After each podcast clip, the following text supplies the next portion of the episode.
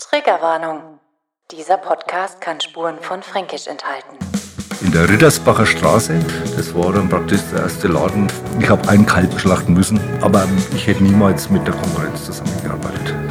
Gesagt, ich habe mit Wecherler Schienen angefangen. Wo Roland Kraftcheck sein Läden hat, vom Norden bis zum Süden in unserer Stadt, fühlt man sich wohl in seinem Lebensmittelmarkt. Das ist mein Schwabach. Das ist mein Schwabach.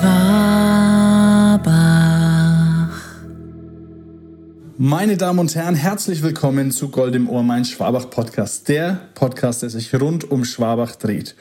Und bevor ich anfange mit der Anleitung, will ich kurz sagen, ihr habt ja natürlich wieder abgestimmt auf Instagram, wen ihr hören wollt. Ähm, ich meine, es war zwischen Sissy, zwischen Roland Kraftcheck und anderen, mir fällt es gerade gar nicht ein, aber wen das interessiert, wer, für wen man abstimmen konnte und auch wie viel Prozent Roland Kraftcheck gewonnen hat bei der Abstimmung. Es war relativ hoch. Der kann das auf Instagram machen und zwar hinter dem Bild von Roland Kraftcheck oder wenn man nach rechts oder links wischt, wo auch immer in welche Richtung.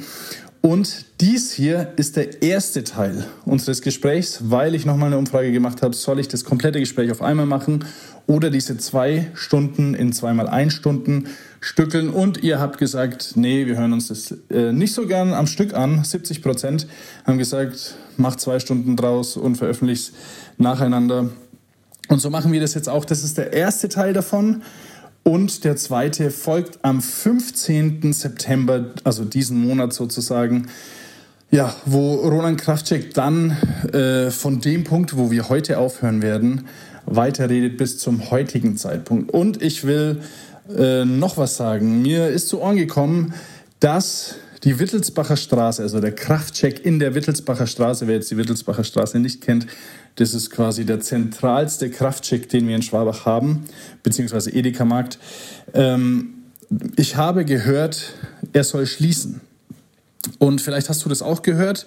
Und natürlich habe ich da Roland Kraftcheck gefragt, Roland, sag halt du mal, was sagst denn du da dazu? Und was Roland dazu gesagt hat, werdet ihr am 15. September hören.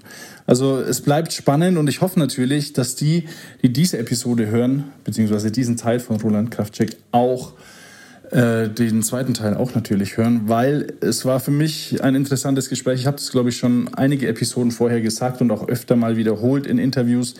Es ist sehr manipulativ, äh, dieser Podcast. Und es tut mir wirklich leid, wie gesagt, wenn es dir so geht wie mir, ähm, dann hör dir diesen Podcast an und versuch irgendwie Abstand zu gewinnen, weil ich merke einfach, ich habe vorher, und es war jetzt nicht daran gelegen, dass ich äh, Roland nicht mochte oder irgendwie sonst irgendwas, aber äh, ich dachte mir, Edeka muss ich jetzt nicht unbedingt einkaufen, weil und damit, äh, da antwortet auch Roland Kraftcheck, äh, ich denke, Edeka ist zu teuer.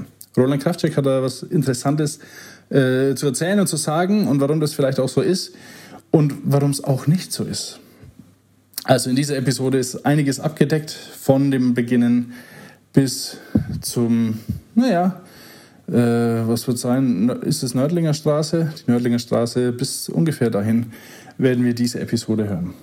Genau, und äh, wir machen uns natürlich wieder auf den Weg. Also wenn du diesen Podcast hörst, ich hoffe, du bist bis jetzt auf den Marktplatz gerannt, weil wir laufen vom schönen Brunnen los und da laufen wir, wenn wir vor dem H&M stehen, nach rechts ähm, das Café vorbei. Kreuzer war ein super Interview. Ich äh, habe mich auch sehr gefreut, dass dieses Gewinnspiel so gut angekommen ist und natürlich wird auch Roland Kraftcheck etwas äh, verlosen. Zwei Sachen, glaube ich sogar. Äh, und äh, die, die sind gut. Das ist äh, ein gutes Geschenk. Genau, also da laufen wir dran vorbei. Auf der linken Seite kommt dann irgendwann die Spielerei. Und dann laufen wir an der früheren oberen Eisdiele Maria vorbei. Meine, sorry, wenn ich das sagen muss, aber meine persönlich Lieblingseisdiele, bis sie dann zugemacht hat und dann hatte ich keine mehr. Genau, und da laufen wir diesen Bogen entlang. Rechts nach hinten sehen wir so ein bisschen das Musikhaus. Ist auch interessant, weil da haben wir auch schon ein Interview gemacht. Und da könnt ihr demnächst mal abstimmen. Und dann gehen wir an der Ehre vorbei am ehemaligen Prell. Und dann stehen wir da an der Kreuzung, wo wir gegenüber die AWO sehen und laufen, und das ist die Wittelsbacher Straße, die Wittelsbacher Straße gerade hinein. Und da kommt irgendwann auf der rechten Seite nach dem AWO-Gebäude das evangelische Haus. Dann springen wir auf die andere Seite und laufen da, ja, wenn wir nicht aufpassen, am Edeka-Markt in Schwabach vorbei, am zentralen Edeka-Markt. Wir haben ja drei Stück. Aber da treffe ich Roland Kraftcheck. Und jetzt wünsche ich euch viel Spaß beim Hören von Gold im Ohr. Das ist mein Schwabach. Bei mir heute zu Gast ist Roland Kraftcheck. Hallo. Servus. Du bist, äh, ich sage jetzt mal, der Großmogul von Schwabach mit die Supermärkte, ähm, da du zwei Edeka-Märkte hast. Ist das so richtig? Äh, ja, als Großmogul sehe ich mich jetzt nicht. Ja. Äh, ich entwickle bloß ein Unternehmen oder habe ein Unternehmen weiterentwickelt, ein Familienunternehmen, aber Mhm. Großmogul ist jetzt, glaube ich, falsch. Der aufmerksame Schwabacher und Zuhörer würde jetzt denken, warum sagt er zwei und nicht drei? Kann man das gleich einmal vielleicht ansprechen? Das können wir ansprechen, aber vielleicht wäre das besser, wenn wir dann im Laufe der Geschichte, Das ist sehr gut. ähm, das heißt der Entwicklung, kommen wir ja dann drauf. Mhm. Und weil es waren ja mal drei oder es sind ja auch immer noch drei, Ja. aber das kommt dann im Laufe des Interviews. Ich merke, du bist medienaffin, weil du machst jetzt in, in Fachjargon nennt man das jetzt Cliffhanger. Das heißt jetzt der Hörer, der denkt sich jetzt, jetzt muss ich dranbleiben, damit ich weiß, warum es zwei sind und keine drei. Okay, das, äh, ja, also ich bin nicht medienaffin, also das ist mal ein zweites Interview, glaube ich. Echt? Ja, oder zumindest längeres Interview. Also ich bin schon öfters mal interviewt worden wegen verschiedene Sachen, Mhm. Photovoltaikanlagen oder auch wegen den Geschäften, halt ganz kurz, Mhm. so ganz kurze Abschnitte, da waren schon mal Fernsehen und so weiter da, aber das Okay. ist schon lange her. Okay, ja, dann äh, freue ich mich, dass ich so wegen der Zweite bin. Äh, wir kommen mal zu deinem Nachnamen. Also ich habe den mal recherchiert. Kraftcheck ist ja polnisch. Ist, bin ich da richtig? Fast richtig. Also es ist definitiv jetzt Polen, Ja. wo mein äh, Vater herkommt. Mein Vater kommt aus Gleiwitz, Mhm. Oberschlesien. Ähm, das war vor dem Krieg, vor Ende des Kriegs Deutschland, Oberschlesien, Mhm. also Ostpreußen. Und mein Vater konnte auch kein Polnisch. Okay. Also der hat äh, nie Polnisch gesprochen, sondern mein Vater, wenn es immer geärgert hat, hat er eigentlich immer mehr geschimpft wie Ostpreußisch, ostpreußischer Soldat oder Offizier, was mich als gebürtigen Franken dann oft einmal genervt hat. aber er kannte kein Polnisch. Ähm, wir haben Verwandtschaft, natürlich auch aktuell noch drüben, aber die waren einmal, haben die uns besucht, da war ich gerade 18. Ich kann mich nur daran erinnern, dass sie alles braun haben können. Also das war vor der Wende natürlich. Ja. Das war in den Ende der 70er Jahre. Die haben sogar, also ich hatte einen Scirocco als erstes Auto. Ich werde es nie vergessen. Und das war das, eines der ersten Autos mit nur einem Frontscheibenwischer. Okay, ja. Und ich hatte Ersatzfrontscheibenwischer im Keller und selbst die konnten sie brauen. Und ich habe mir gedacht, was machen die mit diesen langen Scheibenwischer bei ihren kleinen Ladas? Äh, aber sie haben es braun können. Ist egal, ich habe es ja gern hergeben. Wir hatten dann damals auch immer meine Mutter äh, zwei, zu Ostern und Weihnachten äh, Geschenkkartons rübergeschickt mit Schokolade, Kaffee, Zucker, äh, Grundnahrungsmittel und Süßigkeiten, weil das gab es da drüben nicht. Ähm, dann, sonst ist kein Kontakt zu, zustande gekommen. Und ich kann auch kein Polnisch. Ja. Und erklären, muss das halt auch öfters so erklären, aber es ist so, der Name Kraftwerk ist ein polnischer Name. Wenn man jetzt nach Gleiwitz rüberfährt oder nach Katowice oder nach Krakau, da finden Sie wahrscheinlich, wenn Sie durch die Straßen laufen, 50 Geschäfte, die Kraftwerk heißen. ja. Ja, Weißt du, was Kraftcheck äh, auf Deutsch heißt? Schneiderlein. Okay, das ist nicht ähm, Gibt's, äh, was, was mich interessiert, das ist ja jetzt für einen neu zugezogenen Schwabacher Ja. netten Namen, den man relativ leicht aussprechen könnte. Ja, ist richtig. Wa- Was gibt's denn so? Kennst du irgendwelche Kreationen? Wie, Ach, da gibt es viele Kreationen. Also ich habe mir schon oft überlegt, ob ich die Rechnungen überhaupt zahlen soll, weil das Finanzamt ist ja irgendwie ziemlich äh, affin in ordentlicher Rechnungsschreibung. Also wenn, mal, wenn einmal das Z fällt oder das C, dann lassen wir es mal durchgehen. ne? Aber wenn halt dann Kraft und Schick drin steht, so wie man spricht, Ja. ähm, dann geht es natürlich nicht, weil das bin ich einfach nicht. Okay. Ähm, dann fangen wir mal an. Du hast ein bisschen schon äh, angefangen mit der Geschichte. Ähm, was mich natürlich interessiert und gerade auch mit diesem Podcast, was hinter äh, diesen Läden steckt. Also ob das jetzt Gerd Distler ist oder Josef Wey oder sonst ja. irgendwas. Und ähm, wie fängt denn die Geschichte an von den Läden Kraftcheck? Wollen wir doch gleich zu meinen Großeltern ja. übergehen? Ja, also wie gesagt, meine Großeltern waren auch in der Branche tätig. Mein äh, Großvater väterlicherseits aus Leiwitz ähm, war damals schon in dem Bereich Viehhandel und Landwirtschaft. Also die hatten, es war jetzt zwar kein großer Bauernhof, wo ich weiß von meinem Vater, aber sie hatten, der war hauptsächlich Viehhändler und Kartoffelhändler. Okay. Und meine Großmutter mütterlicherseits, die Lina Kittler aus Unterreichenbach, mhm. hat äh, vor dem Krieg und auch kurz nach dem Krieg, auch, äh, oder auch während des Krieges, Lebensmittel in Unterreichenbach verkauft. Also in so einem kleinen Krämerladen. Das ja. war damals der frühere, oder ja, die frühere Edeka Reichel, jetzt ist glaube ich auf Kindergarten drin oder was. Ja. Irgendwie so, ne? Ja. Also von daher äh, haben sich da zwei gefunden, meine Mutter und mein Vater nach dem Krieg. Mein Vater ist natürlich geflohen mhm. mit seinem Großvater. Also die sind damals extra äh, Richtung Westen gelaufen. Das, die Geschichten kenne ich halt vom Erzählen, wie ich noch klein war. Die sind extra Richtung Westen gelaufen, um, um in amerikanische Gefangenschaft zu kommen, nicht bei den Russen. Okay, ja. Sonst wäre die Geschichte vielleicht, hockern wir gar nicht da, mhm. wir. Mhm. Und hat dann eben seine Mutter und ja, seine Mutter halt dann mit nachgeholt. Der Rest der Familie ist noch väterlicherseits jetzt drüben in Polen. Mhm. Und da besteht aber kein Kontakt mehr. Also seitdem mein Vater auch gestorben ist und auch lange vorher nicht, der ist dann irgendwann einmal abgebrochen, der Kontakt. Mhm. Ich finde es interessant, weil in Schwabach wohnen ja mehrere, die von da oben kommen, sage ich jetzt mal, also aus der polnischen ja, Richtung. Ja. ja. Ähm, Gibt es da irgendwie, also Reimann ist einer davon, ähm, ich glaube noch, noch eine andere Person, die ich interviewt habe, wahrscheinlich noch wesentlich mehr in Schwabach. Aber gibt es da irgendwie so Zusammenkommen der der Hinterbliebenen? Also das hat mein Vater tatsächlich nicht gehabt. Ähm, das hätte ich irgendwann einmal mitgekriegt. Aber es lag wahrscheinlich auch am Beruf, an dem Beruf, den er ausgeübt hat, weil er war ja mit seinem Großvater, äh, mit seinem, Entschuldigung, mit seinem Vater, die mussten ja Geld verdienen.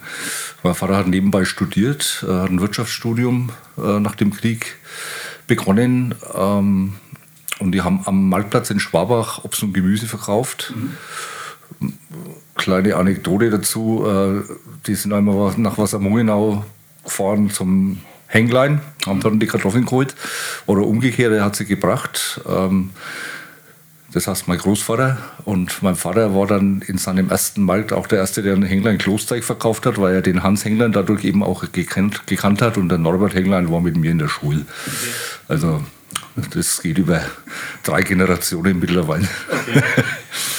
Nee, also von daher ging es wahrscheinlich nicht, weil äh, die waren also ständig unterwegs. Ne? Also da von früh aufstehen bis abends arbeiten, also da hast du wahrscheinlich keine große Möglichkeit, irgendwelche ja, gesellschaftlichen ja. Dinge zu pflegen, zu dieser Zeit zumindest nicht. Also war das dann so ein bisschen äh, dein Vater so wie der Wende gerade am Marktplatz? Also das ist ja, genau. War ja früher ganz anders strukturiert, gab es mhm. ja keinen Supermarkt. das stimmt. Ähm, wie war das denn dann, wie die Supermärkte angefangen haben? Also wo er dann vom Marktplatz in den Laden gegangen ist? Ja gut, irgendwann hat, hat mein Vater dann äh, meine Mutter kennengelernt. Und zwar auch hier in Rennezembach, vorne in dem Schwarzen Adler, da wo jetzt ein Flüchtlingsheim drin ist. Mhm. Die sind da immer hergelaufen. Also muss man sich mal vorstellen, wenn man sich die Mobilität heutzutage anschaut, äh, man musste herlaufen. Ja. Heimlaufen muss man heute wahrscheinlich auch oft noch, wenn man nicht mehr fahren darf. also ich zumindest. Und ähm, ja, dann hat sich das Ganze halt so entwickelt und ähm, meine Eltern waren dann die ersten, Wobei der Karl Freller hat auch schon mal ein Bild geschickt, muss ich sagen. Ich weiß jetzt nicht, ob es der erste Edeka-Markt in Schwabach war, das darf ich jetzt so gar nicht sagen, weil es gab sehr viele Edeka-Märkte in Schwabach, sehr viele kleine Edeka-Märkte in Schwabach, am Bahnhof zum Beispiel, also in jeder kleinen Gasse. Meine Tante zum Beispiel, meine Tante in der Benkendorfer Straße hat einen Milchladen gehabt, die nur Milchprodukte und Käse verkauft haben. Ja. Ähm, da wo jetzt der, das frühere Penny Lane am Stadtpark, ähm, wo jetzt der, so ein Boden, Bodenmacherladen drin ist, mhm. Das hatte meine Badin, der, der, Schwester von meiner Mutter gehört. Das war ein, ein AFU-Laden, also kein Edeka-Laden, aber ein AFU-Laden. Aber wenn man sich dann mal zur Wittelsbacher Straße diese Entfernungen anschaut, äh, die Versorgung der Innenstadt war damals besser gewährleistet wie jetzt. Ja, das stimmt. Ja. ja. Und es ging halt damals dann irgendwann einmal los. Äh, sie haben sich halt dann vom Marktplatz weggewandt äh, zu zweit und haben sich getraut, ein Geschäft aufzumachen. Mhm. Mein Vater musste damals, glaube ich, 2000 Mark bei der Genossenschaft der Edeka. Da können wir dann extra Partner machen, weil die Genossenschaftsstruktur ist äh, besonders bei der Edeka. Das okay. ist also Darum sind wir auch Edekaner, aber das, das machen wir vielleicht getrennt. Ja. Der musste da 2000 Mark sich irgendwo leihen. Er hat es mir zwar mal erzählt, wo er sich geliehen hat von einem Freund, weil er musste Einlagen bei der Edeka bilden, damit er überhaupt in diese Genossenschaft mit rein kann. Und dann haben sie da in der Rittersbacher Straße, in der Rittersbacher Straße, wo jetzt die Fahrschule Dressel drin ist, ja. das war dann praktisch der erste Laden mit, ich sag's einmal, 120, 130 Quadratmeter mhm. mit einem kleinen Keller. Das haben sie dann zu zweit und mit einer Angestellten betrieben. Mhm. Da sind nur frische Gänse am vor der Ladentür verkauft worden. Also frisch heißt, sie war natürlich schon tot, ja. ohne Kopf. Ja. ja ähm, zu Weihnachten und äh, zu Ostern. Fleisch war damals eh recht rar. Fleisch hat er jetzt auch nicht so viel verkauft, sondern das war noch eine Zeit, da verdiente man an Mehl und Zucker und Nudeln noch ein Geld. Mhm. Ich sage das deswegen, weil das heutzutage alles subventioniert, schon seit Jahrzehnten ja. ist, aufgrund unserer Lebensmittelpreise in Deutschland. Mhm. Ähm, ja, also ich finde es echt interessant, was du da erzählst, weil das ist ja alles vor meiner Zeit und ich kann mir das ja, gar nicht... Ja, es war auch vor meiner. okay. Man kann sich das gar nicht vorstellen, äh, dass ein Supermarkt, also das gab es ja damals so noch nicht. Nee, es gab es nicht. Da. Aber dass, dass einzelne Läden da waren, die dann geschaut haben, dass äh, Käse, ein Käseladen, Wurstladen und so weiter und heute hat man das alles zusammen. Ähm, meine Abschlussfrage für, für diese Episode ist, äh, warum ist es denn Edeka? Also kann man das nicht selbstständig machen? Was ist denn der Vorteil dann? Oder sollen wir das in der Genossenschaftsfrage machen? Nein, das können wir vielleicht mit verbinden. Ja. Man kann es vielleicht mit verbinden. Man kann sowas natürlich auch selber machen. Ja. Ja, es, äh, ich kenne auch einen im Pfaffenhofen, der, der Hutzler, der hat es immer selber gemacht. Mhm. Ich weiß nicht, ob dir das was sagt. Wenn man nach Pfaffenhofen reinfährt, ganz links auch Familienbetrieb, ganz kleiner Laden mit 200 Quadratmeter. Der ist halt immer rumgefahren hat sich die Lebensmittel in der Metro, sag ich mal, oder im Großhandel zusammengekauft, so in den Jahren ab den 70ern oder 80ern. Vorher ging es natürlich gar nicht, weil da hat es ja diese Großhandelsmärkte ja gar nicht gegeben. Ja. Ähm, warum, warum Edeka, warum eine Genossenschaft? Ähm, ganz einfach, das ging damals schon los. Äh, zusammen ist man immer stärker wie alleine. Mhm. Und das bildet jetzt auch unsere Genossenschaftsstruktur ab. Ich fange jetzt mal mit dem Negativbeispiel der Konkurrenz an, mit der Rewe zum Beispiel. Ja. Wenn ein Rewe-Kaufmann, egal wo er in Deutschland ist, haben wir ja auch in Schwabach ein paar oder einen, wenn der vom Heinerhacken, vom Hackenheiner, sag ich jetzt mal, ja, seinen, seinen Goldschnaps, den Lödel Goldschnaps verkaufen will, muss der in Dortmund anrufen und fragen, ob er das darf. Okay. Oder wenn er vom Josef Wey äh, Wurst verkaufen will oder abgepacktes Brot vom Gerd Distler, dann muss der oben fragen, ob er das darf. Mhm. Wir machen es halt Okay. Ja, weil unsere Genossenschaftsstruktur von unten aufgebaut worden ist. Die Genossenschaft der Edeka, die jetzt seit 100, über 120 Jahren besteht, ähm, gehört uns Kaufleuten. Das mhm. heißt, wir haben hier eine Kapitaleinlage, mhm. eine Mindestkapitalanlage, das richtet nach dem Umsatz. Man kann aber auch mehr einlegen, je, je nachdem, wie man möchte. Und ganz nebenbei ist auch ganz gut verzinst, auch in schlechten Zeiten. Ja. Und wir wählen jedes Jahr unseren Aufsichtsrat. Mhm. Und ganz wichtig auch unsere, also der Aufsichtsrat besteht aus, aus Kaufleuten, ja. so wie ich oder wie jetzt, jetzt, jetzt mein Sohn ist. Mhm. Um, und wir wählen ganz wichtig auch jedes Jahr unsere Geschäftsführer, drei Stück an der Zahl. Und äh, das Ganze geht, bildet sich natürlich dann auch ab deutschlandweit. Also ich rede jetzt von Nordbayern, Sachsen, Thüringen, da ist der Sitz in Würzburg. Mhm. Und deutschlandweit ist jetzt in Hamburg der Herr Moser. Er macht hm, viele Jahre schon einen guten Job. Also so lange hat man noch keinen, aber wir haben auch schon Zeiten gehabt, wo wir ganz schnell unsere Geschäftsführer abgesetzt haben, weil sie einfach, ich sag mal, uns zu viel aufdiktieren wollten oder aber hauptsächlich eben die Zahlen nicht dementsprechend waren, um die Genossenschaft weiterzubringen. Von daher sind wir anders strukturiert.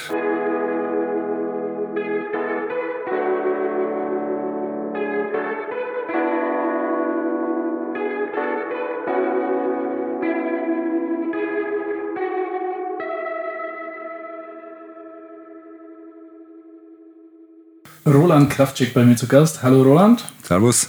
Also äh, wir haben letzte Woche einen kleinen Exkurs über den Edeka äh, bekommen und auch ein bisschen einen Abriss über deine Familie, wie die angefangen haben. Und du hast erzählt, ich weiß jetzt nicht mehr die Straße, aber auf jeden Fall bei der Fahrschule Dressel waren die da drin. Rittersbacher Straße. Rittersbacher Straße. Und dann sind sie ja nur ein paar Häuser weitergezogen. Richtig. Wie war denn das? Also erstens, warum? Und wie waren so die Anfänge, was du da weißt? Also, ähm, ich war da noch ziemlich klein. Ich war auch in dem Laden der Wittelsbacher Straße, glaube ich, nur ein, zwei Mal. Meine Eltern hatten ja noch nie Zeit. Und das Ganze ist ja, ja, das war jetzt im November 1952, wo die da angefangen haben. Also, es ist, ich bin elf Jahre später auf die Welt gekommen, von daher kann ich jetzt noch nicht viel erzählen. Ja. Äh, sie sind, also mein, mein, Vater war befreundet mit dem Horst Katz, Steuerberater. Mhm. Horst Katz äh, hat ja, äh, investiert, auch in seine Büroräume, auch in Wohnungen. Und mein Vater war dann in der Wild und das Ganze entstand dann in der Wittelsbacher Straße, in der Wittelsbacher Straße 7, muss man jetzt deutlich dazu sagen, weil das geht ja dann noch auch weiter in den nächsten Jahren, die Jahrzehnten. Die Wittelsbacher Straße 7 ähm, hat der Horst Katz gebaut. Mein Vater hat sich dann dort eingemietet, unten als Betreiber eines ja, der ist Wocker Supermarkt mit 200 Quadratmeter, das kann man ganz deutlich sagen. Mhm, okay. Also 200 Quadratmeter, äh, das ist bei uns gerade ein wenig so der Eingangsbereich mit dem Gardistler jetzt aktuell. Ja. ja äh, aber es war damals einer der größten Märkte in Schwabach. Okay. Mhm. Also damals schon.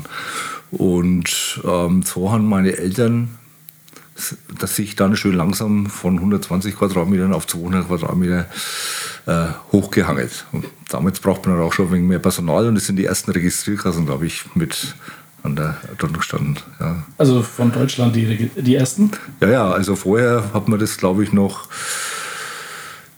Ich weiß nicht, gab es damals schon Finanzämter? Ich denke schon. Ich bin zu jung dafür. Ja, aber es gab natürlich immer eine ordentliche Buchhaltung, das ist ganz klar. Ja. Aber wenn du dann mal 200 Quadratmeter hast, sage ich mal ganz stolz, wie mein Vater damals war, da hat er mit Sicherheit hat er schon zwei Kassen dort stehen gehabt. Also das ja. heißt aber, was mir auffällt, ist, äh, die, das ganze Kraftcheck, ich nenne es jetzt einfach mal Imperium, ja. war schon immer irgendwie up-to-date und irgendwie am Zahn der Zeit. Oder täusche ich mich da wegen? Fast immer, ob das immer am Zahn der Zeit war. Das ist natürlich auch immer eine finanzielle Sache. Also mhm. ja, wir haben uns natürlich wenn wir dann am Schluss sind, wenn wir, ja, wir haben uns weiterentwickelt. Ja. Äh, manchmal hat es ein bisschen gedauert. Warum? Weil was dazwischen kam. Also auch, ich sag mal, private Schicksale oder auch, äh, ich sag mal, der, die Ansiedlung der Huma oder Suma damals, also das kommen wir dann später dazu. Das sind natürlich Geschichten, die haben sowas natürlich schon verzögert. Ja, ja, das glaube ich. Ja. Ähm, ähm, dann, äh, du, du, musst mir noch erklären, am Anfang seid ihr in die Sieben gezogen, ne? Ja, Genau. Ähm, wenn wir jetzt vor eurem Eingang stehen bei diesem Markt, ja. Äh, wo ist denn die 7?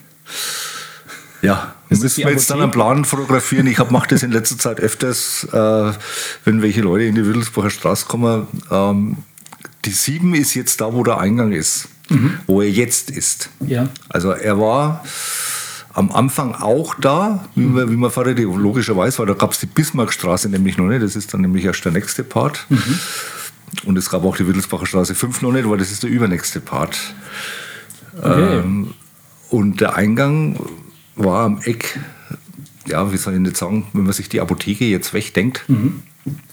Ach, das gab es da noch gar nicht? Das gab es da noch gar nicht. Wenn man sich jetzt die Apotheke wegdenkt, war der Eingang auch da, wo er jetzt ist. Mhm. Okay, und dann quasi das Haus daneben war dann auch noch nicht da. War das das war noch nicht da, nee, das war noch nicht da. Ah, okay. Ja. Ähm, und jetzt, jetzt kommen wir ein bisschen mehr auf dich, weil du schon gesagt hast, du warst da relativ klein bei den Anfängen. Ja. Also zweimal hast du gesagt, warst glaube ich mit dabei. Und dann ging das ja irgendwie. Kann man sagen, ja. Dann ging das ja irgendwie los. Also wie, wie war denn dann so deine Geschichte? Also natürlich bist du hier geboren, wahrscheinlich? Ich bin in Schwabach geboren, ja. Und dann ähm, so Kindheit und schulische Laufbahn? Also meine Kindheit habe ich hauptsächlich in Limbach verbracht. Mhm. Äh, von daher kenne ich den Rest von Schwabach eigentlich äh, bis zu meinem, ja, ich sag's jetzt einfach mal, zehnten Lebensjahr gar nicht. Okay. War in der Helmschule, also den Weg mhm. musste ich manchmal laufen mit dem Fahrrad fahren, weil die Busse überfüllt waren und manchmal ist der Bus gar nicht gekommen. Bloß wenn es einer hört aus aktueller Diskussion. Also wir haben es überlebt, Winter wie Sommer. Sommer ja. war natürlich angenehmer.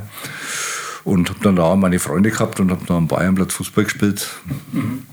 Ja, und das war jetzt so meine Kindheit. Und irgendwann musste man sich dann einmal ein wenig Taschengeld verdienen, mhm. wenn man mehr wollte. Und das war dann der Punkt, wo ich dann halt dann auch öfters im Geschäft war am Samstag. Mhm. Also Samstag war ja keine Schule nicht und wir hatten ja damals auch Samstag schon offen. Ja. Allerdings nicht bis 20 Uhr, sondern nur bis 13 Uhr. Ähm, das hat vollkommen ausgereicht, es ist keiner verhungert es ist keiner verdoscht. Ähm, man hat ja auch so eine Art Wochenende in unserer Branche dann da noch. Ähm, und manchmal würde ich mir diese Zeit wieder zurückwünschen. ja, schon ganz aus personaltechnischen Gründen. Ja. Aber dann war das so ein bisschen wie Gerdisler Josef Wey, äh, dass dein Vater dich da mit rein ins Geschäft genommen hat. Ja, wobei mein Vater ähm, nie er hat gesagt, also wenn du was anderes machen willst, hätte ich, ja was, hätte ich auch was anderes machen können. Okay. Also das wäre überhaupt nicht das Ding gewesen. Warum ich habe ich das gemacht? Ja, man kann es jetzt mal sagen, vielleicht war ich damals auch, ja, wieso soll ich das nicht machen? Und ähm, wie gesagt, ich habe mit Wecherler Schiem angefangen. Mhm. Am Parkplatz der Bismarckstraße, wenn dann die Kunden halt einkaufen waren und den Wagen, Einkaufswagen drüber, drüben stehen lassen haben. Ja. Wir hatten ja keine eigenen Parkplätze in dem Sinn, sondern die standen ja da kreuz und quer. Das war halt mal Samstagsjob. Ja für drei, vier Stunden oder fünf, keine Ahnung, und habe ich halt mein, mein Geld dafür gekriegt. Okay. Ne, und da war mein Badin und mein Bart noch dabei, die haben mir dann immer gleich, tu die Zettel raus aus den Einkaufswegen und mach sauber. In dem Alter nervt dann das natürlich alles ein wenig. Ja, aber man hat es halt gemacht, weil man Geld braucht hat. Ja. ne, also. Aber äh, du hast dir dann, hast du dir dann irgendwann äh, überlegt, ja, dann wäre ich jetzt auch Kaufmann? Naja, ich sag mal so, mein Vater wollte eigentlich, ich bin ja das, das jüngste Kind von dreien, also ich habe nur zwei Schwestern. Mhm. Also das, was ich nicht verstanden habe, er wollte mich aufs musische Gymnasium schicken, obwohl ich in Musik eine 6 gehabt habe. Also die Logik habe ich damals schon nicht verstanden. Ich habe es aber versucht, ich habe es halt nicht geschafft. Ähm, also bist du heute noch unmusikalisch? Spielst du irgendwas? Ich habe früher dann Klavier gespielt. Okay. Ich hab, hatte Klavierunterricht und äh, manche haben gesagt, damals es hat äh, ganz gut sich angehört, aber mir hat es einfach keinen Spaß gemacht. Wobei jetzt manchmal drüber, manchmal muss ich sagen, also vielleicht hocke ich mich mal nochmal hin und versuche das nochmal, weil äh, ist es schon nicht schlecht, wenn man Musikinstrument kann. Aber ich habe damals einfach, Fußball war einfach mein Hauptinteresse. Mhm. Feierabend, das war einfach so, da war keine Zeit mehr für irgendwas anderes. Ich war dann in der Wirtschaftsschule ähm, und da hat sich dann irgendwo der Weg schon ein bisschen geebnet, weil das äh, Thema Kalkulation und Buchführung, was meine Kumpel eigentlich nie verstanden haben, ich habe es ich hab's also nicht gelernt oder gebüffelt, mhm. ich habe es halt einfach kennt. Ja. Ich weiß nicht warum, es ist halt einfach so. Ja. Und von daher hat sich der Weg dann irgendwie geebnet und mir kam es dann auch nie in den Sinn, irgendwas anderes zu machen, wobei meine Eltern das verstanden hätten oder auch honoriert hätten, sage ich einmal. Mhm. Aber dann hast du dann eine Ausbildung gemacht zum Kaufmann? Dann habe ich eine Ausbildung gemacht, äh, so wie das halt damals war. Heutzutage macht man das nicht mehr. Also das heißt, ich habe es mit meinen Kindern dann anders gemacht, das kommt ja dann später noch. Macht man bei seinen Eltern eine Ausbildung als Ansandes Kaufmann. Aufgrund der Vorbildung mit der Wirtschaftsschule mittlere Reife hat das Ganze halt nicht drei Jahre dauert, sondern nur zwei. Mhm. Das heißt, man musste damals auch als Verkäufer lernen. Das war dann nach einem Jahr rum und ein Jahr später war man dann schon, wenn man immer Voraussetzungen, man schafft die Prüfung, äh, war man dann schon einzelnes Kaufmann. Mhm. Und so war dann der Einstieg. Ähm, man lernt aber halt zu Hause und das jeder, der irgendwie einen Beruf handwerklich oder im Handel gelernt hat, weiß, dass das nicht, dass das suboptimal ist, wenn man zu Hause lernt. Okay. Ja, also ich meine, ich habe bei meinem Vater Natürlich, der hätte alles für mich gemacht, aber ich sage es oft einmal, meine Jungs, also Leute, ich kann mich nicht erinnern, dass ich unter der Woche mal einen Dorf frei gehabt habe. Ja, da hat man halt trotzdem sechs durchgearbeitet. Aber es war trotzdem was anderes, wenn man zu Hause bei seinen Eltern Ja. lernt. Und Aber ist da das Verhältnis nicht entspannter? Also wenn oder vielleicht strenger sogar, ne? Auf der anderen Seite ist es strenger. Ja, es ist strenger, das ist richtig. Man wird eigentlich strenger behandelt als ein anderer Azubi. Das ist richtig, weil die Erwartungshaltung anders ist. Ähm, was, was einem dann fehlt, das habe ich aber dann eigentlich äh, erst in meiner zweiten Lehre als Metzger dann äh, gelernt, die dann wo, die ich woanders gemacht habe. Und ähm, da hat man dann, ja, ich weiß jetzt gar nicht, wie ich das ausdrücken soll, man, man bekommt ein anderes Pflichtbewusstsein, wenn man dann woanders ist. Und ähm, auch die, das klingt jetzt vielleicht blöd, natürlich habe ich Anerkennung gekriegt, auch von meinen Eltern, aber wenn es dann jemand Fremder ist, ist es auch noch eine äh, ganz andere Nummer für einen selber. Ja, sehe ich jetzt natürlich auch ganz anders hinterher, ganz klar, aber es ist was anderes. Ja. Wie kam es, also warum hast du denn eine zweite Ausbildung gemacht und warum gerade Metzger? Naja, ist mein Vater dann, da müssen wir jetzt eigentlich zu dem Punkt gehen, Bismarckstraße, weil denn da waren wir noch gar nicht. Ja, da, dann springen wir mal dahin. Ja, den müssen, müssen wir machen. ähm, der Horst Kratz hat sich dann natürlich weiterentwickelt. Und dann hat gemeint, er macht also nochmal ein Gebäude dran, das geht so längs die Bismarckstraße runter. Ähm, und mein Vater hat natürlich die Ladenfläche unten dann auch mit angemietet, das ist ganz klar. Das heißt, damals wir dann wirklich der größte Supermarkt. Ich glaube, das war 75, 1975 oder so, mit 400 Quadratmetern, vier Kassen und, und einer Metzgereitheke. Das heißt, man konnte in so einem Laden dann auch Frischfleisch und Frischwurst kaufen. Also im Gegensatz zu heute, wo alles geliefert wird, hat man damals da schon geschlachtet, weil da war ja der Schlachthof ein paar Straßen weiter. Der Schlachthof war in Limbach, ja. in der Schlachthofstraße. Da wo jetzt der, der Hertrich ist, nur dort mit seinem Metzgereibedarf. Ich weiß jetzt gar nicht, was hinten am Schlachthof jetzt aktuell ist. ja, wenn man die Flur- Flurstraße da Genau, Flurstraße, genau. Eine, eine vorher, wenn man von, von Ah, okay. Schwabach kommt. Also nach der Klärenlauchlei, nach der ehemaligen Klärenlauchlei rechts rein, da hinten war der Schwabacher Schlachthof. Das hat jetzt mit dem Schlachthof eigentlich nichts zu tun gehabt, weil wir sind damals schon beliefert worden. Also wir haben jetzt nicht selber geschlachtet, aber mein Vater hatte dann auch Metzger gebraucht. Ähm, und unter anderem auch einen Metzgermeister, um eben ausbilden zu können, Fleischereifachverkäuferin. Also da ging es um das Thema Personal los. Mein Vater selber war kein Metzger. Okay. Ja, und war halt aufgrund dessen auch immer etwas, ja, ich sag's mal, angewiesen.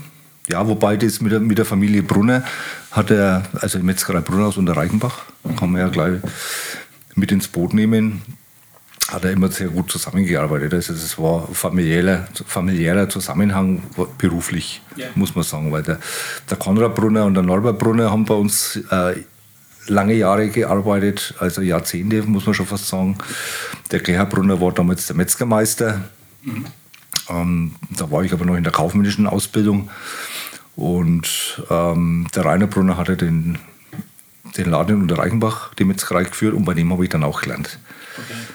Da bin ich dann auch 1980, ja, glaube ich, war das, angetreten und hatte keine Ahnung vom Fleisch und sonstiges, aber ich habe mich durchgebissen. Auch da war die Lehrzeit aufgrund meiner ersten Berufes wieder auf zwei Jahre, also von drei auf zwei Jahre verkürzt. Also hatte Ja. wieder etwas Zeitdruck. Aber wie war das dann? Musstet ihr da auch schlachten oder war das dann. Ich musste dann, der Rainer Brunner in Reichenbach hat definitiv geschlachtet. Also wir sind Montag früh mit seinem Opel Monza und einem Anhänger nach Rudelsdorf gefahren und haben fünf bis sechs Schweine geholt jede Woche und alle zwei, drei Wochen einen Bullen.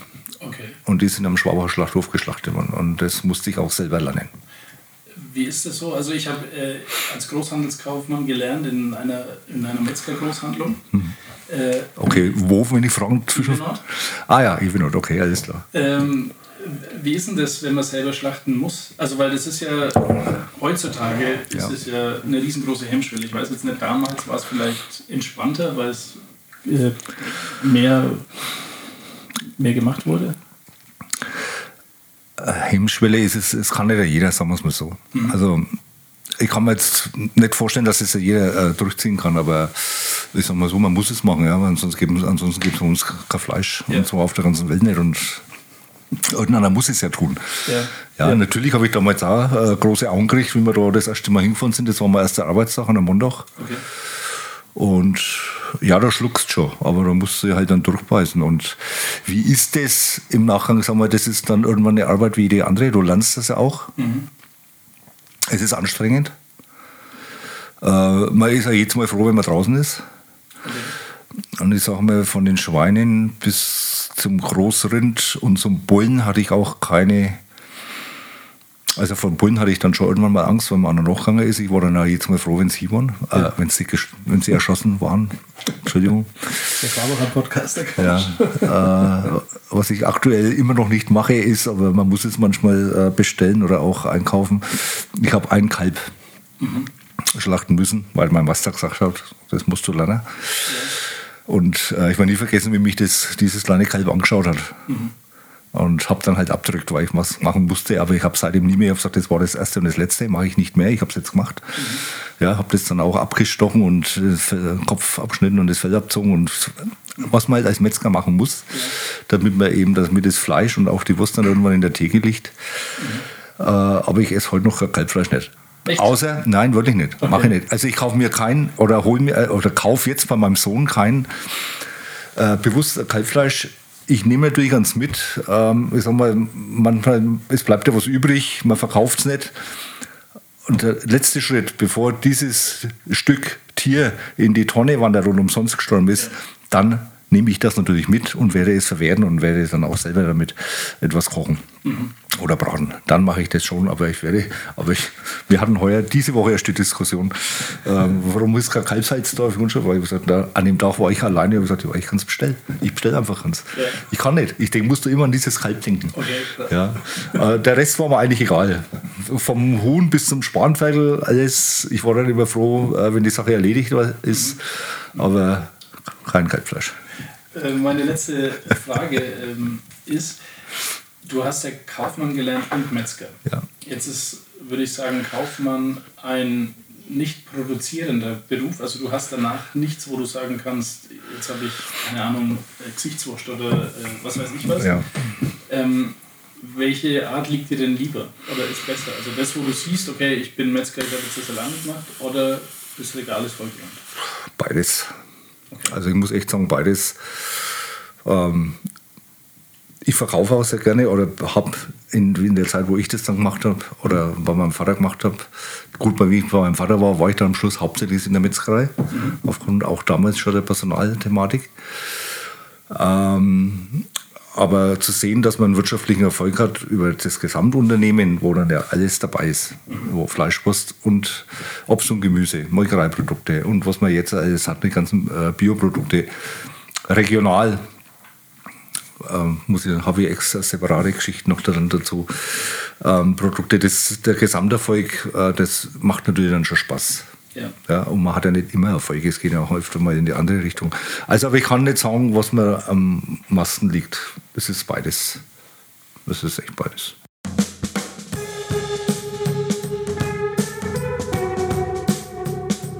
Vom Kaufmann zum Metzger zum Kaufmann. Roland, du bist immer noch da? Ja, ich bin noch da. Ähm, wir haben äh, le letzt, also die letzten 15 Minuten darüber geredet, über die Wittelsbacher Straße 7, Ja. auch Bismarckstraße, dass das erweitert worden ist mit 400 Quadratmeter. Ja, richtig. Und ähm, die Fünfer fehlt uns noch, die Hausnummer 5. Die Hausnummer 5, ja, die Hausnummer 5 wollte mein Vater eigentlich in Ende der 70er schon, ähm, also er wollte den Laden bis in die Wittelsbacher Straße 5 vergrößern. Er hat die Wittelsbacher Straße 5 dann auch diesmal nicht der Hoskratz, sondern mein Vater selber erworben und gekauft. Dann kam aber eben diese Summa, Ja. Hummer, jetzt Oro Ja. dazwischen. Die hat dann damals äh, das Einzelhandelsgesicht in ganz Schwabach verändert, weil da sind auch diese kleinen Läden, wie der kleine Milchladen von meiner Tante, wie dieser kleine Edeka-Markt von meiner Badin oben am Pen, das alte Penny Lane in der Stadtbergstraße, nur als Beispiel, oder der, der Edeka-Markt gegenüber der Feuerwehr oder der Edeka-Markt auch an der, ba in, an der Bahnhofstraße, nur als Beispiele, die sind dann natürlich alle gestorben. Weil es war ja ein großer Aufschrei, glaube ich, von den Kaufleuten in Schwabach in der Stadtmitte. Richtig, Ne? richtig, ja. Ähm, hast du das so ein bisschen auch mitbekommen? Ich habe das mitbekommen, weil das war also eine erste große Krise, die ich dann auch in dem Alter von, wie alt war denn da? Kurz überlegen, 14, 15, dann auch äh, emotional von meinen Eltern mitbekommen habe. Also es war eine sehr schwierige Zeit. Mein Vater hat es auch geschafft, am zweiten Tag der Eröffnung des, der Summa Hausverbot zu kriegen, weil der ist da mit seinem Lieferwagen ausgefahren, hat das Waschpulver geholt. So billig konnte er es selber im Großhandel nicht kaufen. Ja, und dann hat er halt gleich Hausverbot gekriegt. Ja. Aber er hat ein Auto voll mit heim, heimgebracht. Okay. Ähm, ja, aber das, das hat die ganze Handelslandschaft, Lebensmittelhandelslandschaft und auch Einzelhandelslandschaft, äh, auch Textilien und so weiter. Alles, äh, Schwabach hatte, hatte ja eine, oder alle Städte in dieser Größenordnung hatten eine funktionierende Innenstadt. Das war eigentlich das Ende davon. Also nicht das Ende, sondern es wurde halt, es gab eine Zeitenwende, was das betrifft. Würdest du das äh, rückblickend als Fluch betrachten? Schwierig. Schwierig, ja. Es ist für die Lebensqualität in der Innenstadt ein Fluch. Das ist richtig. Also heute noch. Heute noch, ähm, denn die Wittelsbacher Straße jetzt aktuell, wenn wir hier sprechen, ist der letzte Lebensmittelmarkt in Innenstadt Nähe. Ja. Dann haben wir noch die Ehre. Und den, den-. Einen Ebel haben wir noch, Genau. ja, genau. Und äh, natürlich Bäcker und Metzger, dem Metzger Meier und die ganzen Bäcker, so wie sie halt jetzt da sind. Und natürlich auch unser Marktplatz mit Obst und Gemüse, Wochenende auch unter der Zeit, aber das war's dann. Und früher gab es an jeder Ecke und Ende, Enden der Stadt, konnte man, konnte man Lebensmittel kaufen. In kleinen Läden halt. War dann in der Zeit von der Suma äh, dieser Ausbau in die Fünfer, Wittelsbacher Fünf? Der hat sich dann natürlich verschoben. Ja. Ähm, meine Eltern mussten sich da auch finanziell Umsatz und hauptsächlich umsatztechnisch erstmal wieder stabilisieren. Also der Umsatz ging um 60 Prozent zurück. Okay. Und das ist existenzbedrohend. Ja. Aber meine Eltern haben halt danach gearbeitet, was sie auch früher schon getan haben. Ähm, meine Schwestern waren ja auch dann schon im Betrieb. Man hat zu Hause gewohnt. Ähm, man hat halt einfach, ich sag's jetzt mal, kleinere Weckel gemacht. Ich meine, die waren früher schon nicht groß, ne? Aber ich sag mal so, man musste, äh, also eine größere Investition war da nicht möglich. Aber er hat es dann trotzdem geschafft. Ähm, 82 begann der Bau der Wittelsbacher Straße 5, also der Umbau dieses im Ensemblestutz stehende Haus. Also die Fassade schaut ja immer noch so aus wie früher. Und dahinter ist halt jetzt nur ein Laden. Das weiß man oft nicht, Ja. wenn man drin rumläuft. Und ähm, 1983, auch im, auch im November-Zeitraum war das, ist die Wittelsbacher Straße 5, also dieser große Markt dann mit 860 Quadratmetern dann eröffnet worden. Ja. Und dann auch mit Erfolg. Also, Aber natürlich im Gegensatz zur Summa mit 30.000 Quadratmeter äh, was dann eigentlich immer noch eine kleine Klitsche. Aber es war zumindest äh, für unsere Familie damals schon noch ein Quantensprung und es ging dann auch aufwärts wieder. War damals schon der Lidl, wo jetzt der Ebel drin ist, da? Oder war Nein, nein, okay. nein, das Gebäude stand noch gar nicht. Okay. Oder es stand schon, aber nicht so in der Form. okay. Die sind erst später gekommen. Ja. Du hast dann äh, relativ lang, sage ich mal, äh, dich an der Oberfläche gehalten, aber es war jetzt nichts, äh, wo man sagen könnte, du hast jetzt gesagt, äh, in der Wittelsbacher Straße war es 1983, hat es begonnen. Dann äh, ging deine Karriere bis 2002 relativ unspektakulär, sage ich mal, weiter. Ja, in dem Alter, wie gesagt, da hat man ja dann auch immer noch, ich war ja jetzt noch nicht alt, ich war so 20, 22, 23, ähm, die Ausbildungen waren im Großen und Ganzen abgeschlossen. Es kam äh, ja die, die eine oder andere wilde Zeit. Ja. Ähm, ich habe dann 86 noch mal Meister gemacht in Landshut und bin dann auch viel in der Weltgeschichte umeinander gefahren. Äh, also ich musste immer im Winter Urlaub nehmen, weil unsere Metzger meistens natürlich Familienväter waren und im Sommer Urlaub gehabt haben und im Pfingstferien. Also mir blieb nichts anderes übrig, als im Januar irgendwo in den Rucksack zu packen ja. und irgendwo nach Asien oder nach Mittelamerika zu fliegen für okay. längere Zeit. Äh, war ganz schön, war ganz nett, hat man ein wenig Geld gespart, weil das war jetzt damals zu der Zeit, die Flüge waren damals schon so teuer wie heute, muss ich sagen. Mhm. Das, jetzt sind es halt vielleicht ein Tausender, 1200 bis Bangkok, sag ich mal. Da hast du früher auch schon 2000 Mark gezahlt. Okay. Ja, also das war das teuerste, der Rest war eigentlich dafür umso günstiger. Mhm. Hat mir viel Spaß gemacht. Ich habe auch sehr viel gelernt, äh, sehr viele andere Kulturen äh, kennengelernt. Ich habe auch Freundschaften geschlossen, die heute noch bestehen. Mhm. Also ich komme erst, vor zwei Monaten war ich erst wieder drüben für drei Wochen. Ähm, ich buche da immer bloß den Flug, rufe kurz vorher an, ihr habt ja was frei. Und dann ist es halt immer wieder derselbe Ort, aber wie gesagt, ich habe, ich sag mal so, wenn man da drüben gibt es, wie bei uns Kirchen, 100.000 Tempel, wenn man mal 10 gesehen hat, dann weiß man, wie, wie die anderen ausschauen. Ja. äh, aber mir, mir, gefällt einfach die Kultur und ja. Und dann 2002 hast du dich selbstständig gemacht. Ja, ähm, man muss dazu sagen, mein Vater wollte sich dann schon noch weiterentwickeln, aber er bekam halt, kam halt auch irgendwo in ein gewisses Alter. Die Handelslandschaft hat sich durch die Hummer dann natürlich auch, das habe ich vorher schon gesagt, geändert. Also es war alles ein bisschen schwieriger. Mein Vater wurde dann 1994 äh, sehr schwer krank. Er hat über Nacht einen Schlaganfall gehabt mhm. und auch ohne Voranzeichen. Und war dann auch schwerst behindert. Also er war querschnittsgelähmt und hat die Sprache verloren gehabt.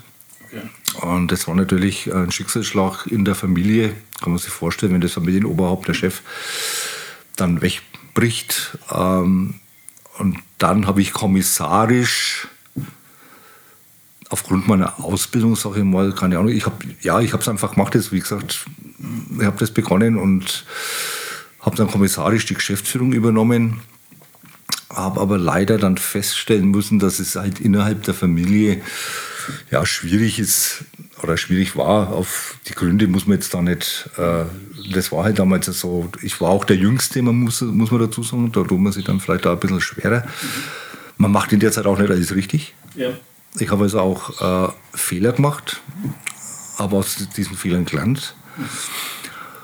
Und habe aber gesehen, dass äh, für die ganze Familie, für meine Mutter und auch für meine Schwestern. Und ich war damals dann auch schon verheiratet. Die ersten Kinder waren da. Ähm, meine Geschwister haben auch Kinder gehabt. Also ich habe gesehen, das haut nicht mehr hin. Ja, also irgendwo fahren wir da gegen die Wand. Und habe mich dann schweren Herzens auf, für meine Mutter dann auch entschlossen. Also das war keine schöne Zeit äh, für mich. Aber ich musste es tun. Äh, ich habe mir das auch ausgerechnet, warum, weshalb. Im Nachhinein kann ich sagen, Gott sei Dank, ich habe es richtig gemacht. Mhm. War aber zu der Zeit nicht abzusehen. Und habe mich dann im 2002 in der Nördlinger Straße mit dem großen Markt, mhm. damals dann mit 2000 Quadratmetern Verkaufsfläche, selbstständig gemacht. 2002, darf man nicht vergessen, war dann auch die Euro-Umstellung. Ja. Das war wirtschaftlich, auch gerade im Handelsbereich, auch eine schwierige Zeit. Also es war Warum das? Also weil die Leute nicht mehr so viel gekauft haben? Oder? Ähm, ja, ja, ja, richtig. Also sie waren einfach Preise gewohnt. Man ist gewiss, man ist, im Lebensmittelhandel muss eben sich jeder selber an die Nase fassen. Man ist einen gewissen Preis gewohnt. So, jetzt ist auf einmal ein anderer Preis da. Natürlich nur die Hälfte, aber man hatte auch nur noch die Hälfte ja. in der Tasche. Wir bei der Edeka haben vielleicht damals auch einen Fehler gemacht. Wir haben natürlich immer gesagt, wir rechnen eins zu eins um. Das haben wir gemacht. Mhm. Ähm, was haben die Discounter gemacht? Also das Thema Discounter hat sich ja dann eben, das haben wir jetzt nicht beleuchtet, müssen wir nicht beleuchten, aber die sind ja dann auch, auch noch gewachsen mhm. nach dem Thema Hummer in den Außenbezirken. In, auch in Schwabach, ganz ja. klar. Netto, Aldi, Lidl, Norma, wie sie alle heißen. Ähm, die haben runtergerechnet. Ja, also wenn bei uns, ich sag mal, der Kopfsalat dann 54 Cent kostet, mhm hat bei denen halt gleich schon 49 Cent kostet. Ja. Also wir haben halt eins zu eins umgerechnet, so wie es äh, vorher war. Mhm. Und sie haben halt gleich mal ein paar Cent äh, wieder weg. Okay. Ist im Lebensmittelhandel ein Haufen Holz, weil die Handelsspannen äh, sind auch waren und sind auch heute ähm, für einen anderen, der aus einer, ich sag mal, aus dem Bereich Industrie kommt, äh, die lachen da immer alle drüber, ne? aber wir rechnen wirklich in Kommastellen der, bei der Spanne und auch im Cent-Bereich in der dritten Kommastelle. Aber kam das dann so, also weil, ähm, also jetzt für mich persönlich ist Edeka und auch Rewe immer ein bisschen qualitativ höher und auch teurer als Aldi, Lidl und Co. Das ist falsch. Echt? Das ist definitiv falsch. Natürlich kommen wir öfters mal teurer rüber. Warum?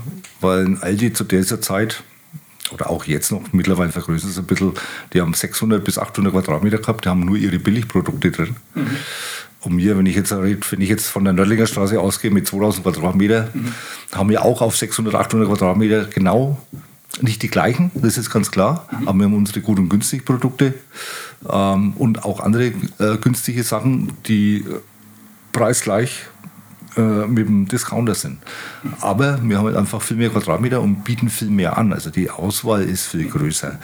Das heißt, die Auswahl in Spezialitäten, die Auswahl in äh, Bioqualität, die Auswahl in Regionalität. Mhm. Oder auch die Auswahl an der frische Theke, was ein Discounter zum Beispiel ja gar nicht hat. Ja, ähm, Frische, wie gesagt, ich komme ja auch aus dem Metier, das hat einfach seinen Preis, wenn man sich mal überlegt, wenn man da Montag früh nach Rudelsdorf und die Sau holen muss, ähm, die kann man da nicht verscheuern. Das geht einfach nicht. Das sind sehr viele Arbeitsschritte bis zur Leberwurst oder bis zum Aufschnitt und bis zum Bierschinken. Und das muss halt einfach auch bezahlt werden. Aber weißt du, woher das dann kommt? Weil ich würde jetzt mal behaupten, dass ja. jetzt ich nicht der Einzige bin, der ähm, dieses Denken hat, dass Edeka ein bisschen teurer ist. Meinst du, das kommt von der Euro-Umstellung oder war das schon vorher? Das war vorher schon so. Das ist äh, eine subjektive Wahrnehmung. Mhm. Wenn man in so einen Aldi geht, sieht man nur billig, billig, billig. Ja. Wenn man jetzt in einen großen Edeka geht, dann hat man erstmal ein anderes Ambiente und sieht natürlich auch gleich andere Ware zu einem anderen Preis. Das ist einfach nur eine subjektive Wahrnehmung. Wenn man jetzt äh, den Preis beim billigsten Wasser hernimmt, ja. wo die 1,5 Liter Flasche für 1,19 oder 1,14 rausgeht, plus 25 Cent Pfand, ja. ähm, die kostet beim, beim Aldi und beim Lidl und beim Netto nicht weniger und nicht mehr. Mhm. Und die haben wir auch.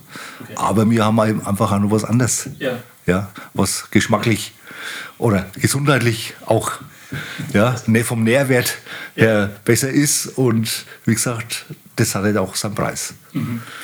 Also du hast ja schon von der Nördlinger Straße gesagt, die 19, äh, am 19.03.2002 äh, aufgemacht hat.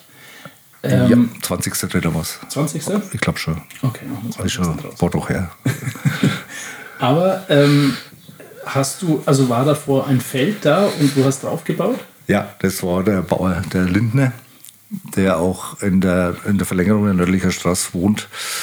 Und das war damals ein Erdbeerfeld, das hat er vermietet, verpachtet gehabt dann in Schwenk.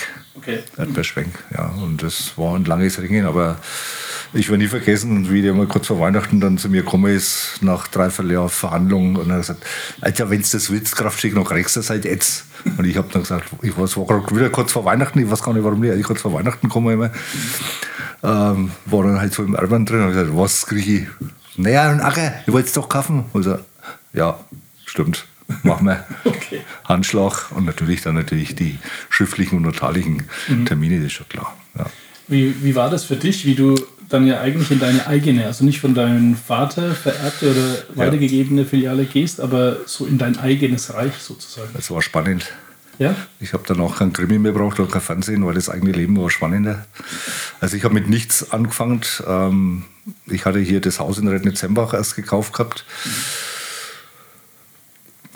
Der Nick, mein Jüngster, ist im Jahr 2000 auf die Welt gekommen. Also eben, wir hatten drei Kinder, kein Einkommen mehr. Ähm, die Bauzeit hat, also Gott sei Dank, damals in Schwabach nicht so lange gedauert wie wie es jetzt vielleicht heute ist. Also das hat von der Planungsphase bis zur Öffnung gerade mal anderthalb Jahre gedauert.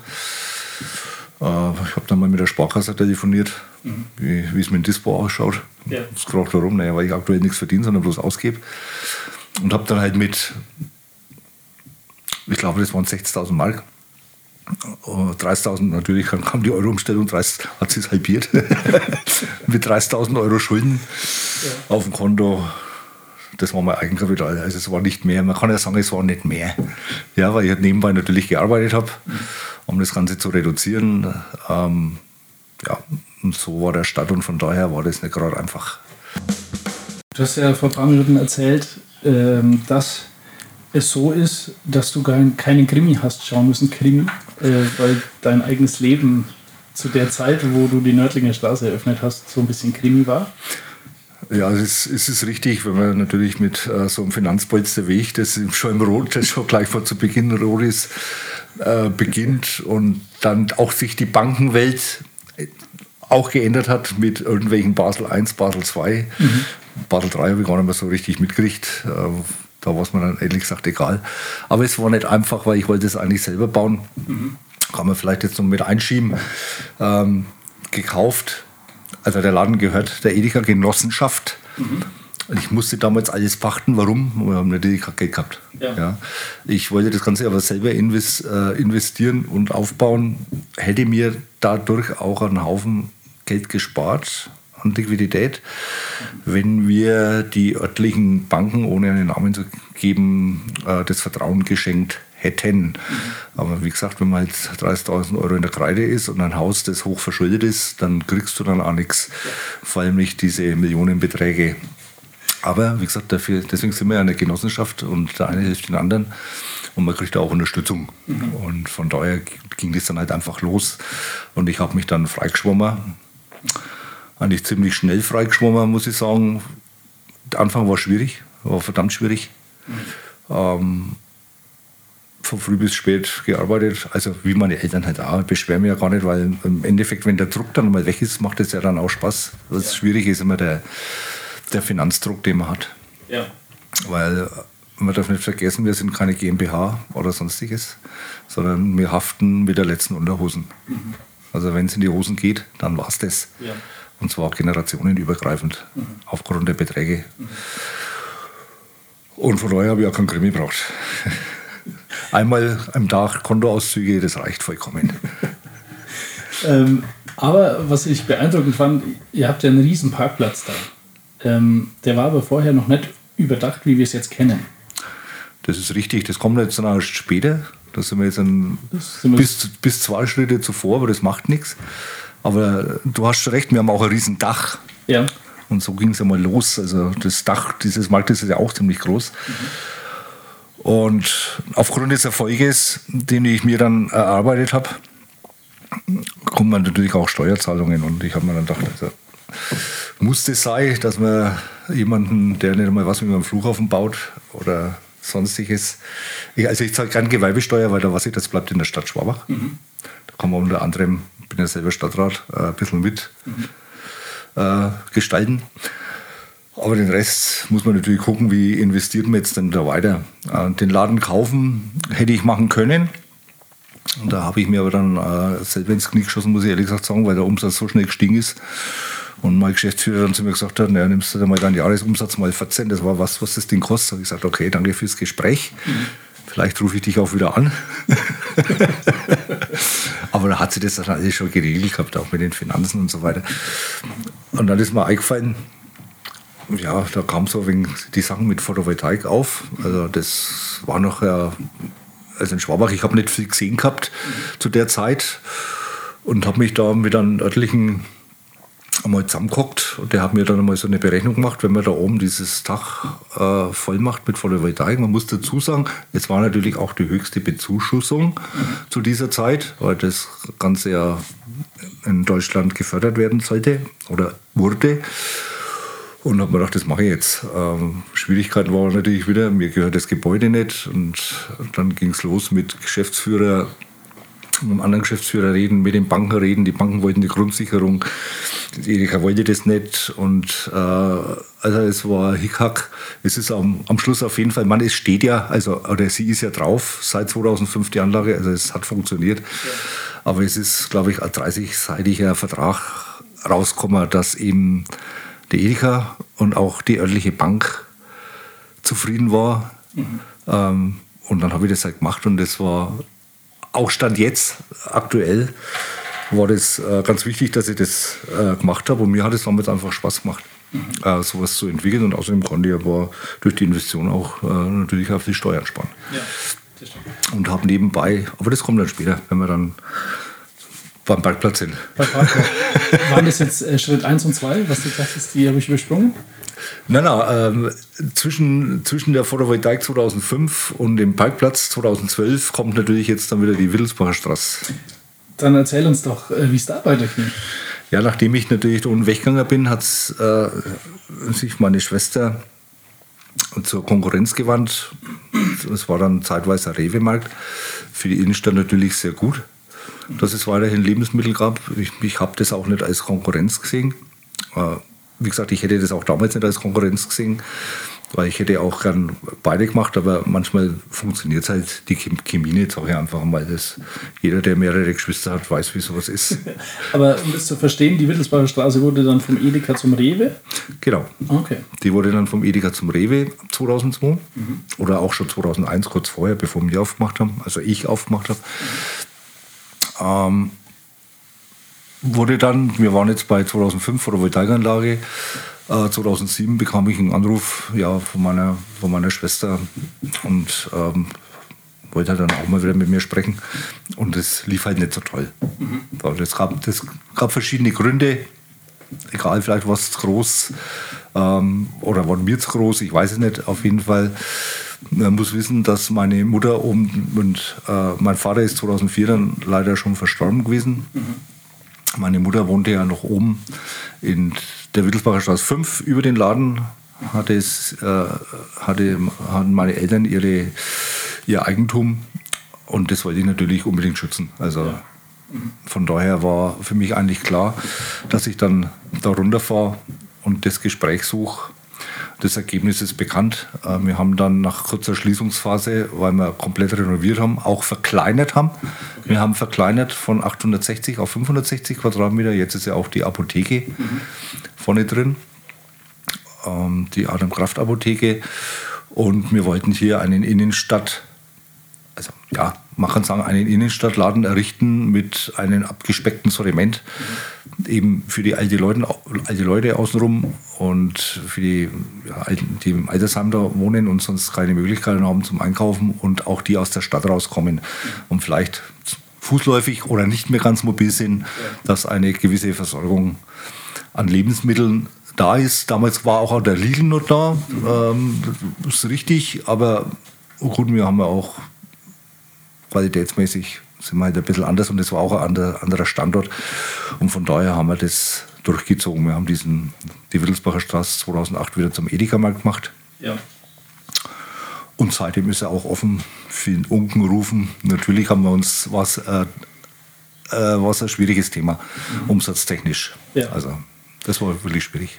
Jetzt haben wir den Lidl schon erwähnt. Jetzt äh, springen wir mal ganz kurz ein äh, paar Jahre vor. 2015, Anfang 2015 ist der Lidl aus der Stadt raus. Ja. Was, also ich persönlich äh, bescheuert finde, wahrscheinlich ganz viele Schwabacher, weil eben ähm, jetzt nicht, dass du nicht zentral bist, aber Lidl war noch zentraler. Richtig, ja.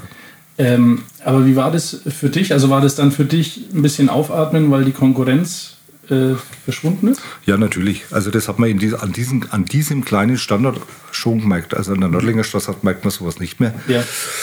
Aber an diesem Standort haben wir das gemerkt, äh, dass der Umsatz äh, sprunghaft nach oben gegangen ist. Ähm, und ich muss dazu sagen, äh, das hat den Standort auch das Leben gerettet. Okay. Also die Zahlen vorher waren so, man musste ja Geld mitbringen, um den Standort zu betreiben. Mhm. Äh, Steuersparmodell kann man es vielleicht nennen. Andere fahren in die Schweiz. Ich bin in die Straßen runtergefahren. Ja. Spart man sich einen Haufen Sprit ja.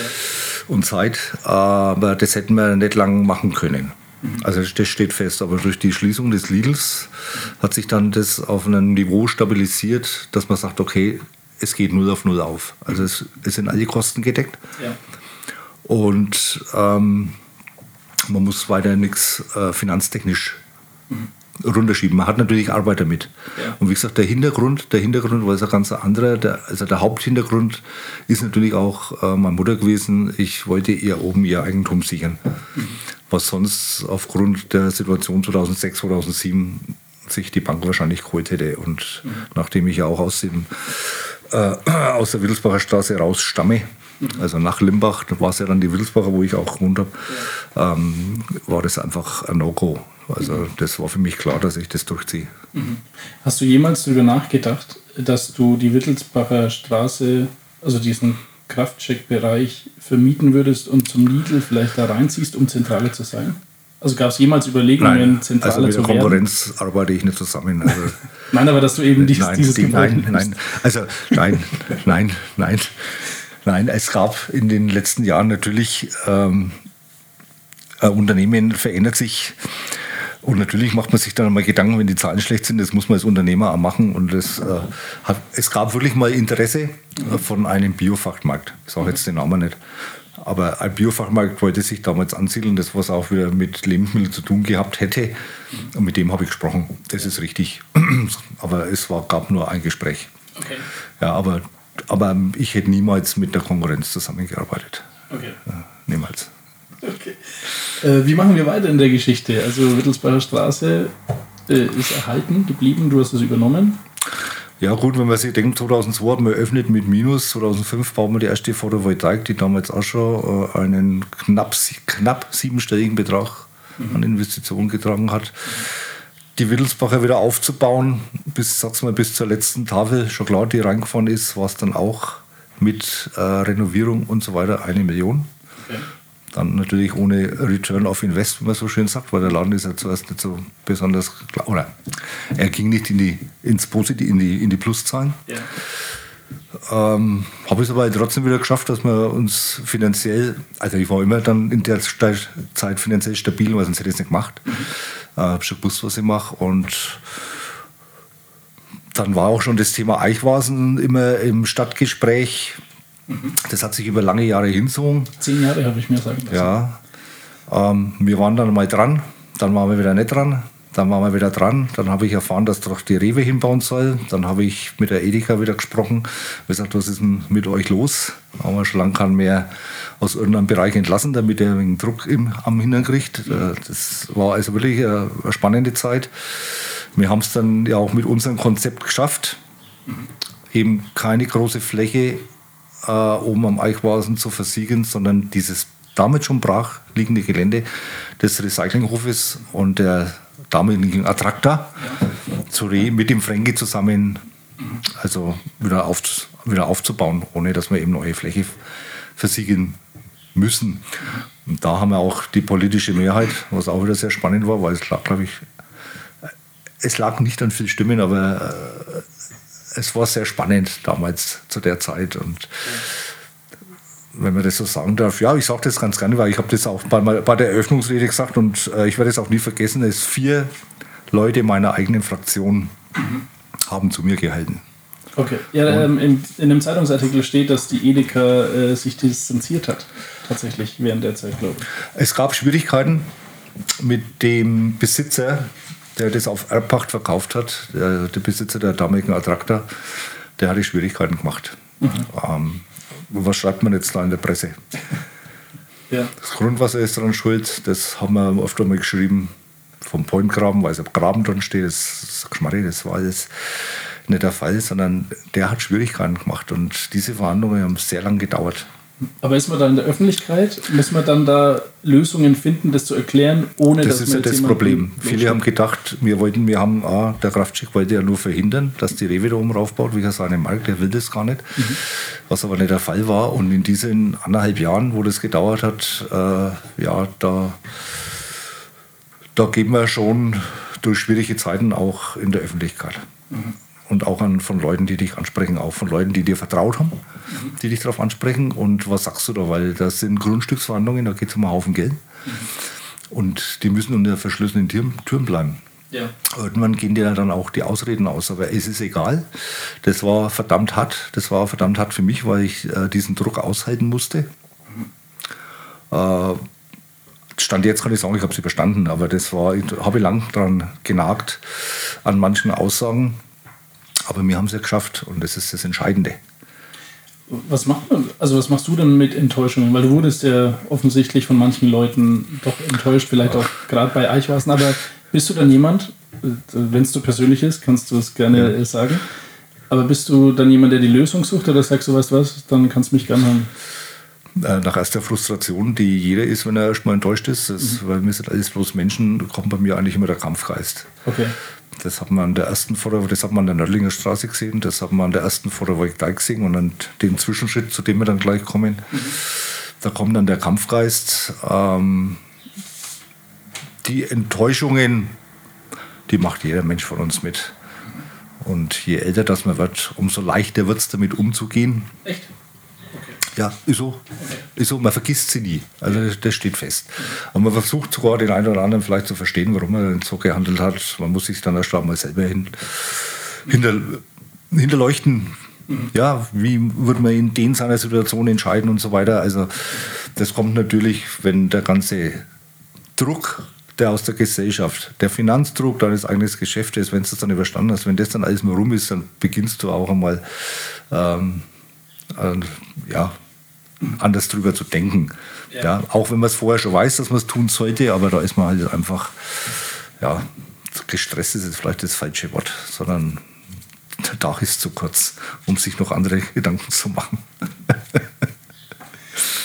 um keine Episode zu verpassen, abonniere Gold im Ohr auf Apple Podcasts, Spotify und allen gängigen Podcast-Portalen. Gold im Ohr findest du auch auf Instagram und kannst hier sogar mitentscheiden, wer unser nächster Interviewgast sein wird. Für Anfragen aller Art wende dich bitte an die E-Mail-Adresse goldimohr@mail.de. Servus, bis zum nächsten Mal.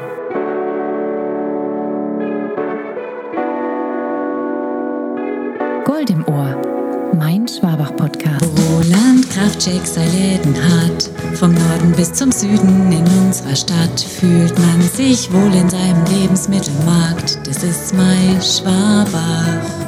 In der Rittersbacher Straße, das war dann praktisch der erste Laden. Ich habe einen Kalb schlachten müssen, aber ich hätte niemals mit der Konkurrenz zusammengearbeitet. Wie gesagt, ich habe mit Wecherler Schienen angefangen. Das ist mein Schwabach.